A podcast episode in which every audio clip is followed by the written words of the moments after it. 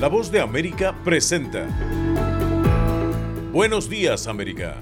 Desde Washington, la actualidad informativa. En Estados Unidos, la Secretaría del Tesoro urge al Congreso a suspender o elevar cuanto antes el techo de la deuda. En México, funcionarios estadounidenses evalúan la situación migratoria a poco más de una semana del fin del título 42. Y hoy continuamos con la segunda entrega del especial Libertad de Prensa en Latinoamérica, Transparencia, Responsabilidad y Compromiso e indagaremos en la situación del ejercicio periodístico en el Triángulo Norte de Centroamérica. Hoy es martes 2 de mayo de 2023. Soy Héctor Contreras y junto a Judith Martín Rodríguez les damos la más cordial bienvenida. Aquí comienza nuestra emisión de Buenos Días América.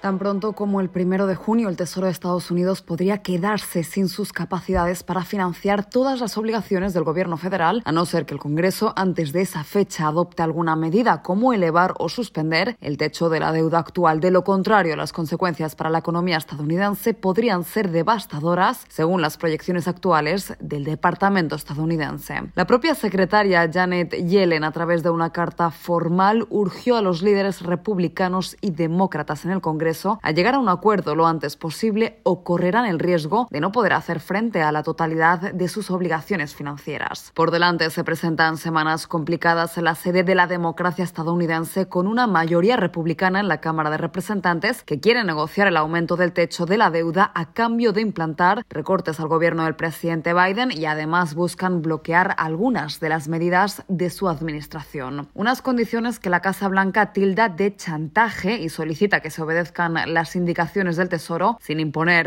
requisitos. Paralelamente, el mandatario estadounidense Joe Biden convocó a los líderes del Congreso a una reunión la próxima semana para evaluar la situación y alcanzar un acuerdo extraordinario. Al encuentro han sido convocados el presidente de la Cámara de Representantes, Kevin McCarthy, y el líder demócrata de esa misma Cámara, Hakeem Jeffries. Además, también asistirán el veterano Chuck Schumer, líder de los demócratas en el Senado, y Mitch McConnell, líder de la minoría republicana en la Cámara Cámara Alta. Actualmente el límite de la deuda es de 31,4 billones de dólares y se alcanzó en el mes de enero. En ese mismo momento, el Departamento del Tesoro activó medidas extraordinarias para pagar las cuentas, advirtiendo que el uso de estas herramientas sería temporal. Según reparó Janet Yellen en su misiva, si el Congreso no aumenta el límite de la deuda, causaría graves dificultades a las familias estadounidenses, perjudicaría la posición de liderazgo mundial de Estados Unidos y plantearía, según aseguró, dudas sobre la capacidad para defender sus intereses de seguridad nacional. Judith Martín Rodríguez,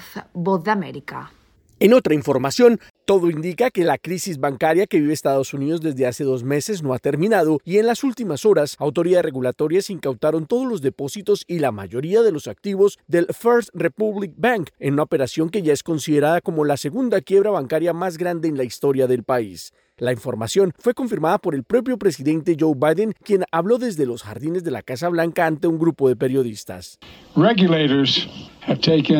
Los reguladores han tomado medidas para facilitar la venta de First Republic Bank y estoy seguro de que todos los depositantes y los contribuyentes están protegidos. Estas acciones van a asegurar que el sistema bancario esté sano y salvo. Y eso incluye proteger también a las pequeñas empresas en todo el país que necesitan pagar la nómina de los trabajadores y sus compañías.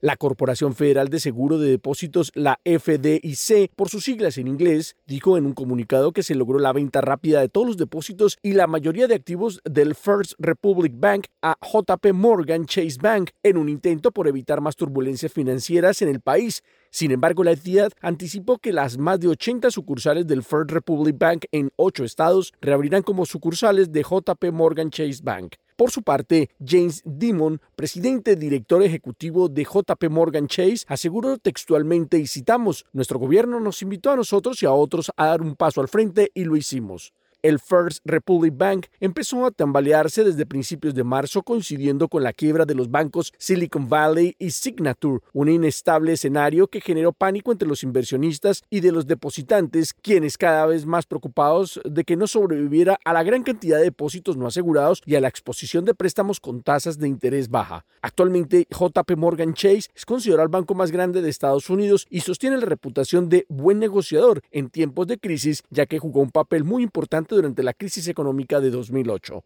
Héctor Contreras, Voz de América, Washington. Esto es Buenos Días América. Hacemos una pausa y ya regresamos. La Voz de América presenta La Mochila, un podcast que te acerca a las historias de los migrantes, sus sueños, retos, experiencias y luchas que cargan en sus espaldas. Encuéntralo en nuestra página web y en nuestro canal de YouTube.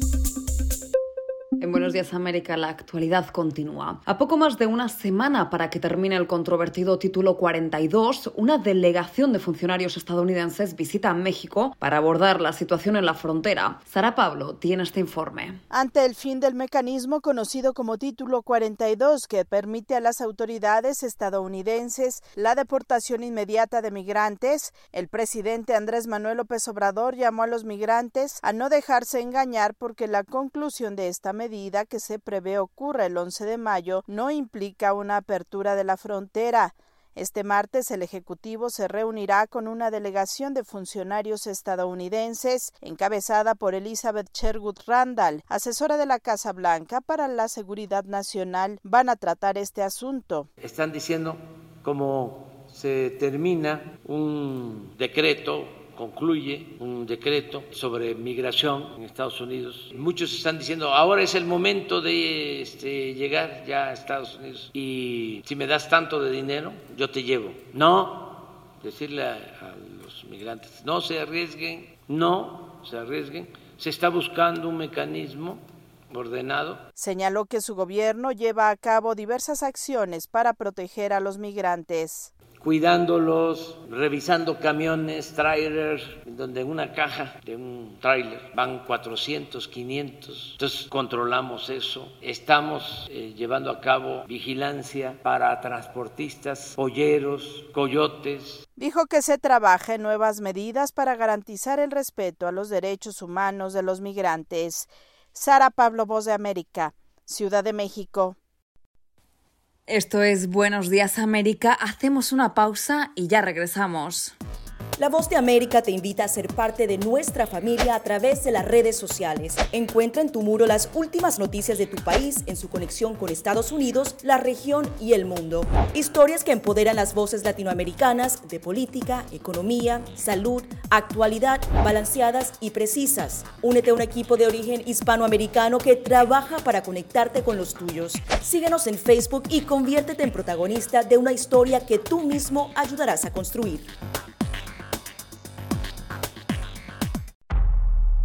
Desde la voz de América, la actualidad de la crisis en Ucrania. La guerra había comenzado.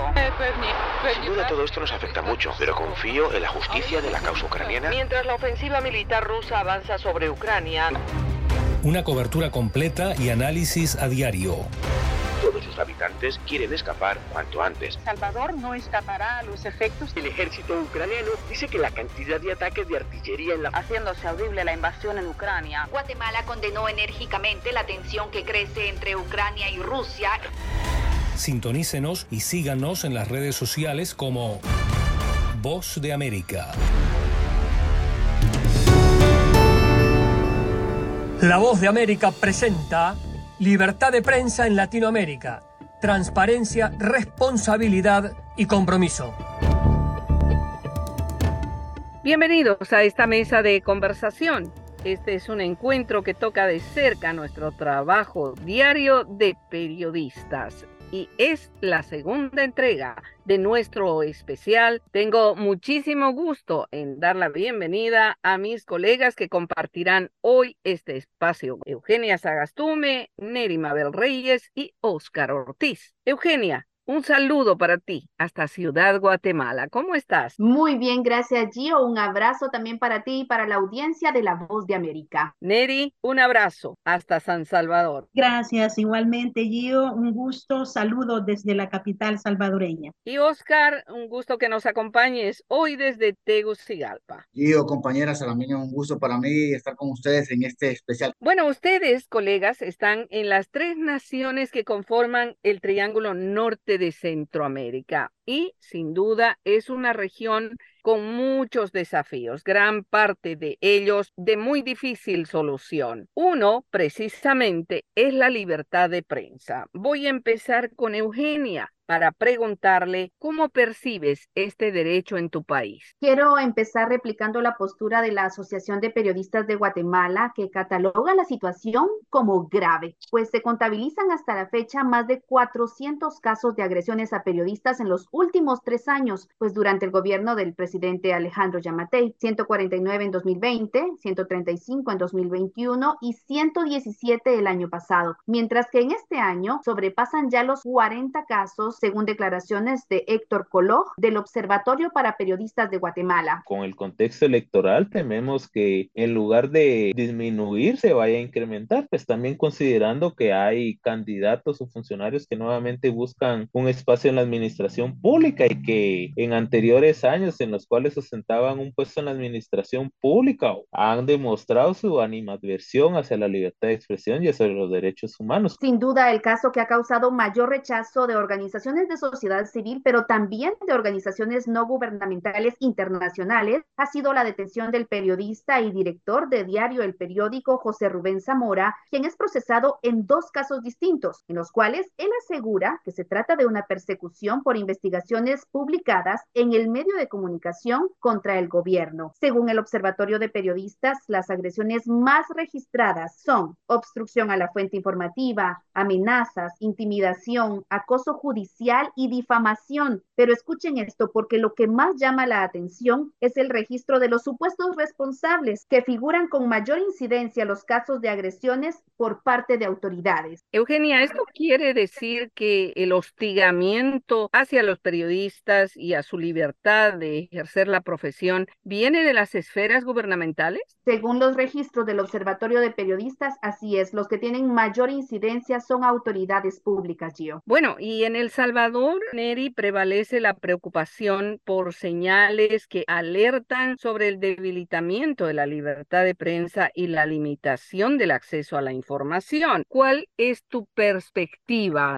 Así es, Gio. Bueno, no varía mucho la situación, pues en El Salvador prevalece esta preocupación. Hay casos considerados como vulneraciones al ejercicio periodístico, hay otros casos de espionaje que han sido denunciados también. Y estas son señales que en opinión de expertos y en el quehacer diario de los periodistas constituyen un debilitamiento de la libertad de prensa y además limitan el acceso a la información, ya que la actual administración del presidente Nayib Bukele ha declarado reserva en información que es de dominio público. Por ejemplo, la administración de fondos públicos, un excelente manejo de la pandemia, pero se declara reserva sobre lo que invirtió El Salvador, por ejemplo, en la adquisición de las vacunas. Los viajes de los diputados del Congreso Nacional están también declarados como información de reserva y así muchos aspectos de administración pública. Esto, según sostiene Celia Medrano, periodista y además experta en materia de derechos humanos, se constituye un hecho de alto riesgo y además lleva a este principio de autocensura a la que se han sometido los medios debido a las condiciones imperantes. Cuando uno habla con periodistas de diferentes medios, tanto de medios pequeños como radios comunitarias, como medios grandes, como periódicos de mayor circulación en El Salvador, todos coinciden en plantear de que están viviendo una situación que era inédita en el país desde hace décadas, es decir, una presión constante oficial ya censora y condicionadora a lo que un medio de comunicación difunde. No solo es el tema de la autocensura para salvaguardar la seguridad de periodistas y tratar de salvaguardar de que el medio no sea sometido a una represalia brutal que lo ponga en riesgo con respecto a su funcionamiento y continuidad, sino también una labor censora en el año 2022, según nos explicaba Celia Medrano, ha significado a partir de esa fecha un punto crítico y así lo registra también la Asociación de Periodistas de El Salvador. APES acompañó eh, denuncias ante la Fiscalía General de grupos de periodistas del portal digital El Faro y de otros medios de que llegaron a la Fiscalía para interponer la denuncia formal porque a través de apoyo internacional detectaron que sus dispositivos electrónicos habían sido interceptados con este programa Pegasus. Según la Asociación de Periodistas de El Salvador, no ha habido mayores avances en esta investigación. Además, hubo hackeos telefónicos en grupos de WhatsApp. Estos hackeos tampoco fueron aclarados por las autoridades. Vamos a ver entonces cómo está Honduras. Y Oscar, si se puede decir que en su país hay libertad de prensa. Sin duda alguna, el trabajo periodístico aquí en Honduras se ve comprometido. Cuando hablamos del respeto a la libertad de prensa, tenemos que considerar algo. Hay una especie de autocensura, porque la mayoría de los periodistas debemos pensar muy bien lo que vamos a decir. Y lamentablemente, Yoconda, revelar información perjudicial se ha convertido en ese pecado mortal para la prensa. El año pasado no se realizaron investigaciones a denuncias de amenazas a comunicadores por su trabajo. No existió ninguna sentencia contra los responsables de silenciar a más de 90 personas y que están vinculadas a los medios de comunicación. Entre ellos hablamos de periodistas, locutores, camarógrafos, fotógrafos, operadores, editores y hasta propietarios de medios. Muchos de ellos perdieron la vida violentamente desde el año 2001 y de esos crímenes se mantienen impunes el 92% de los casos, algo muy preocupante. Felizmente, Acá en Honduras hay diversas organizaciones que buscan proteger la libertad de prensa y una de ellas es el Comité por la Libre Expresión Se Libre y su directora Amada Ponce, que también es periodista, remarca que el narcotráfico es el talón de Aquiles de los periodistas, esto por la forma en la que busca silenciarlos, incluyendo el cierre de medios de comunicación rurales. Tenemos regiones enteras silenciadas como el norte de Olancho por el narcotráfico, en el occidente del país. Tenemos municipios completos en donde el narcotráfico manda videos a los periodistas y a los canales locales para que republiquen información sobre un sicario amenazando a la población. Entonces tenemos una Honduras profundamente fraccionada en donde no se puede decir eh, todas las cosas que están ocurriendo, una impunidad que continuamos arrastrando con 96 casos de periodistas asesinados sin que se nos haya dicho hasta la fecha eso no por el quehacer periodístico. Ahora nuestro país es complicado para el periodismo, cuando hay colegas, en todas sus facetas, desde las amenazas que son constantes y los ataques no se esclarecen. Tristemente, tenemos periodistas asesinados, también exiliados, a pesar de que existe un mecanismo de protección a periodistas y las investigaciones incluso tienen un componente económico. Por otro lado, con los mecanismos de gobierno, todos estos elementos que has destacado, Oscar, son de alguna forma una limitante para el ejercicio periodístico y un obstáculo para la libertad de prensa y se repiten en varios países, en este caso en el Triángulo Norte de Centroamérica. Es momento de pedirles, amigos oyentes, y a ustedes en esta mesa de conversación, unos cuantos segundos para que luego continuemos con esta conversación. En La Voz de América escucha nuestro especial sobre la libertad de prensa. Le agradecemos a nuestros invitados y a la gentil audiencia. Gracias, Gustavo. Libertad de prensa en Latinoamérica. Transparencia, responsabilidad y compromiso. Ese es el lema de este programa. Vamos a continuar ahora y vamos a ir a algunas preguntas puntuales. Neri, voy primero contigo. Ustedes llevan algo más de un año en régimen de excepción, pero ¿cómo ha impactado ese elemento en el ejercicio de la libertad de prensa? Esto ha acentuado las restricciones que hay en áreas de cobertura donde tradicionalmente ha habido predominancia de estructuras de pandillas porque no se permite el ingreso. Se han tenido casos incluso de periodistas que han llegado a los recintos carcelarios, pero no han podido ni hacer una fotografía de a la hora que están entrando los detenidos porque las autoridades dicen que no está permitido, aunque el régimen de excepción no está eliminando las condiciones o el derecho a la información, pero no se generan los espacios, porque el régimen de excepción en sí ha limitado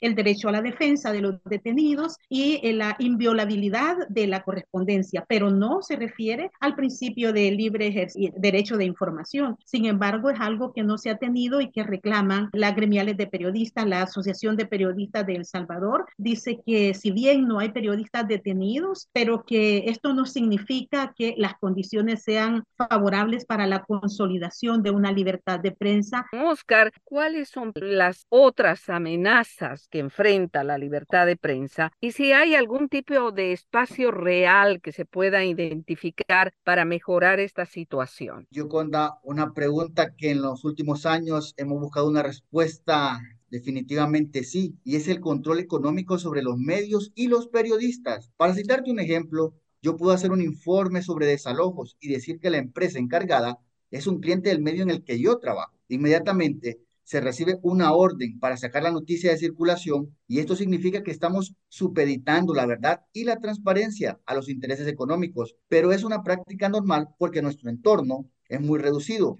y las oportunidades de trabajo y de mantener una empresa de comunicación van por igual porque esa presión también se ejerce a nivel gerencial. Y para mejorar nuestro trabajo es continuar y renovar nuestro compromiso con la libertad de prensa. Lo más importante, a mi juicio, es recuperar la credibilidad de la población hondureña, manejar esa postura imparcial que caracteriza al periodismo y cumplir con nuestro deber de informar con responsabilidad y transparencia. Y bueno, Eugenia, nos toca cerrar el programa. ¿Cómo se proyecta esta situación de la libertad de prensa, de hecho preocupante, en medio del proceso electoral que vive Guatemala y eh, las elecciones que están previstas para este año? Sí, Gio, esa es una pregunta de verdad muy importante porque es un patrón que durante las temporadas de campaña electoral se agrave la situación de la libertad de prensa. Justamente recuerdo que en conversación con Héctor Coloc del Observatorio de Periodistas aseguró que se teme que en lugar de disminuir las agresiones se incrementen durante este tiempo, considerando también que hay candidatos que otra vez buscan un espacio en la administración pública y que en años anteriores, cuando ostentaban un cargo público, tuvieron acciones en contra de la libertad de expresión y sobre todo contra los periodistas. Recuerdo que apenas la semana pasada se supo de un caso de un periodista amenazado con arma de fuego por un candidato alcalde en una localidad de Solola. Tengo también aquí otros datos. La Fiscalía de periodistas del Ministerio Público tiene registrados 290 denuncias desde 2019 cuando se creó hasta la fecha y de esas la mayoría son por amenazas y abuso de autoridad. Fue un verdadero placer, colegas, visitar el Triángulo Norte de Centroamérica a través de las ondas de la radio. Mi agradecimiento profundo a ustedes por haber compartido este espacio y los despido con un abrazo como siempre. Eugenia. Pronto nos vemos, Gio. Un gusto desde Guatemala. Neri, un saludo para ti. Muchas gracias y sigue haciendo buen periodismo. Gracias por esa excitativa y también en el Día de la Libertad de Prensa. Agradezco el espacio para poder reflexionar. Gracias a ti. Oscar, gracias por tu tiempo. Gracias Eugenia, Neri y Yoconda por este espacio. Bueno, y a nuestra distinguida audiencia les invito mañana a nuestra tercera entrega para hablar de la libertad de prensa en Estados Unidos, México y Colombia.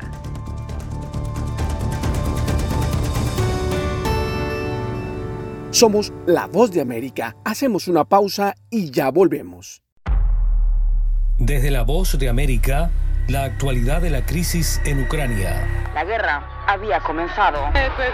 Sin duda todo esto nos afecta mucho, pero confío en la justicia de la causa ucraniana. Mientras la ofensiva militar rusa avanza sobre Ucrania. Una cobertura completa y análisis a diario. Sus habitantes quieren escapar cuanto antes. Salvador no escapará a los efectos. El ejército ucraniano dice que la cantidad de ataques de artillería en la... Haciéndose audible la invasión en Ucrania. Guatemala condenó enérgicamente la tensión que crece entre Ucrania y Rusia. Sintonícenos y síganos en las redes sociales como Voz de América.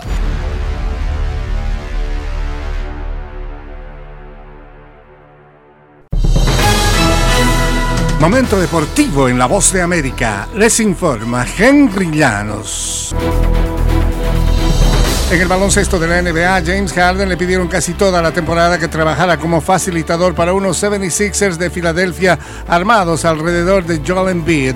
Pero el eh, finalista de MVP fue en el primer juego de la serie de segunda ronda ante los Celtics, Filadelfia, uno de los grandes y necesitó de una actuación de antaño de Harden.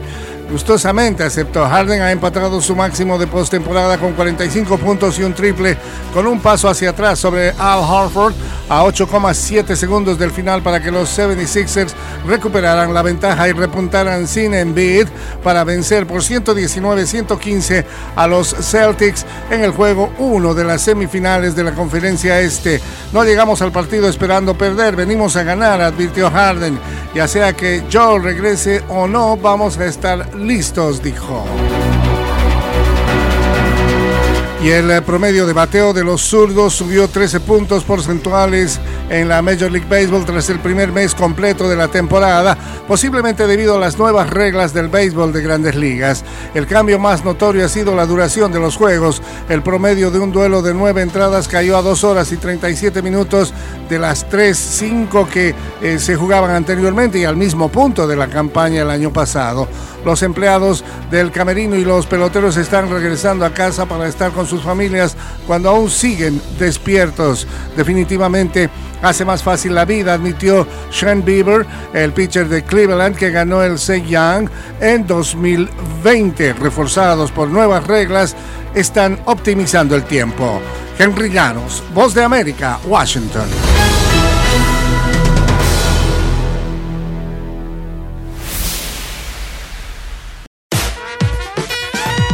Estas son las informaciones del mundo del entretenimiento. Desde Washington le saluda Tony Cano. El colega Alejandro Escalona tiene el día libre. The Super Mario Bros. Movie dominó la taquilla en Estados Unidos y Canadá por cuarto fin de semana consecutivo, al recaudar 40 millones de dólares para un total global mayor a los mil millones, según estimados difundidos el domingo.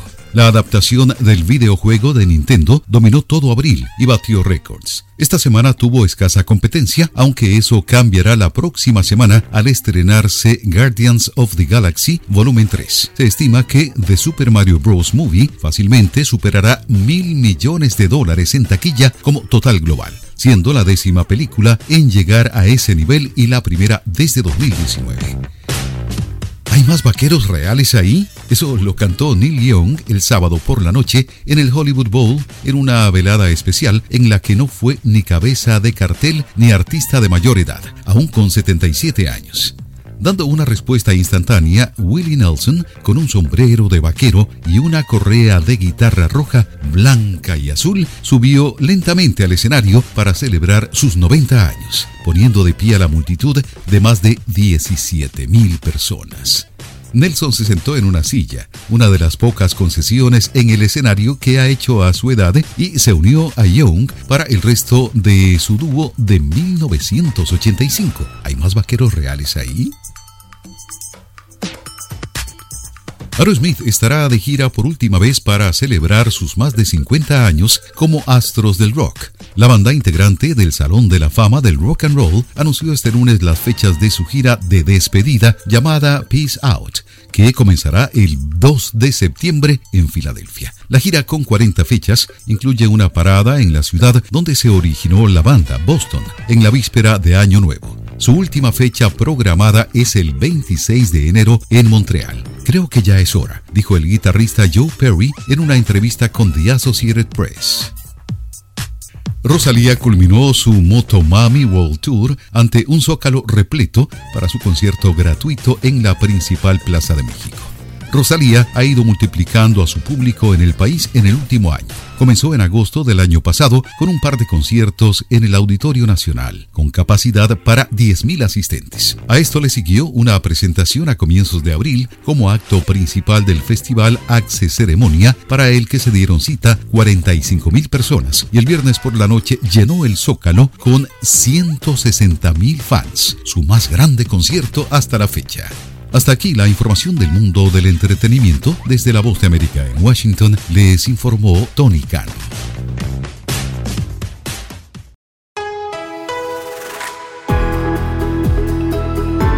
Y hasta aquí, buenos días América, pero las noticias siguen. Soy Héctor Contreras. Soy Judith Martín y les agradezco su sintonía y los invitamos a que nos visiten en todas nuestras plataformas sociales de La Voz de América y en nuestra página web vozdeamerica.com. Hasta nuestra próxima emisión.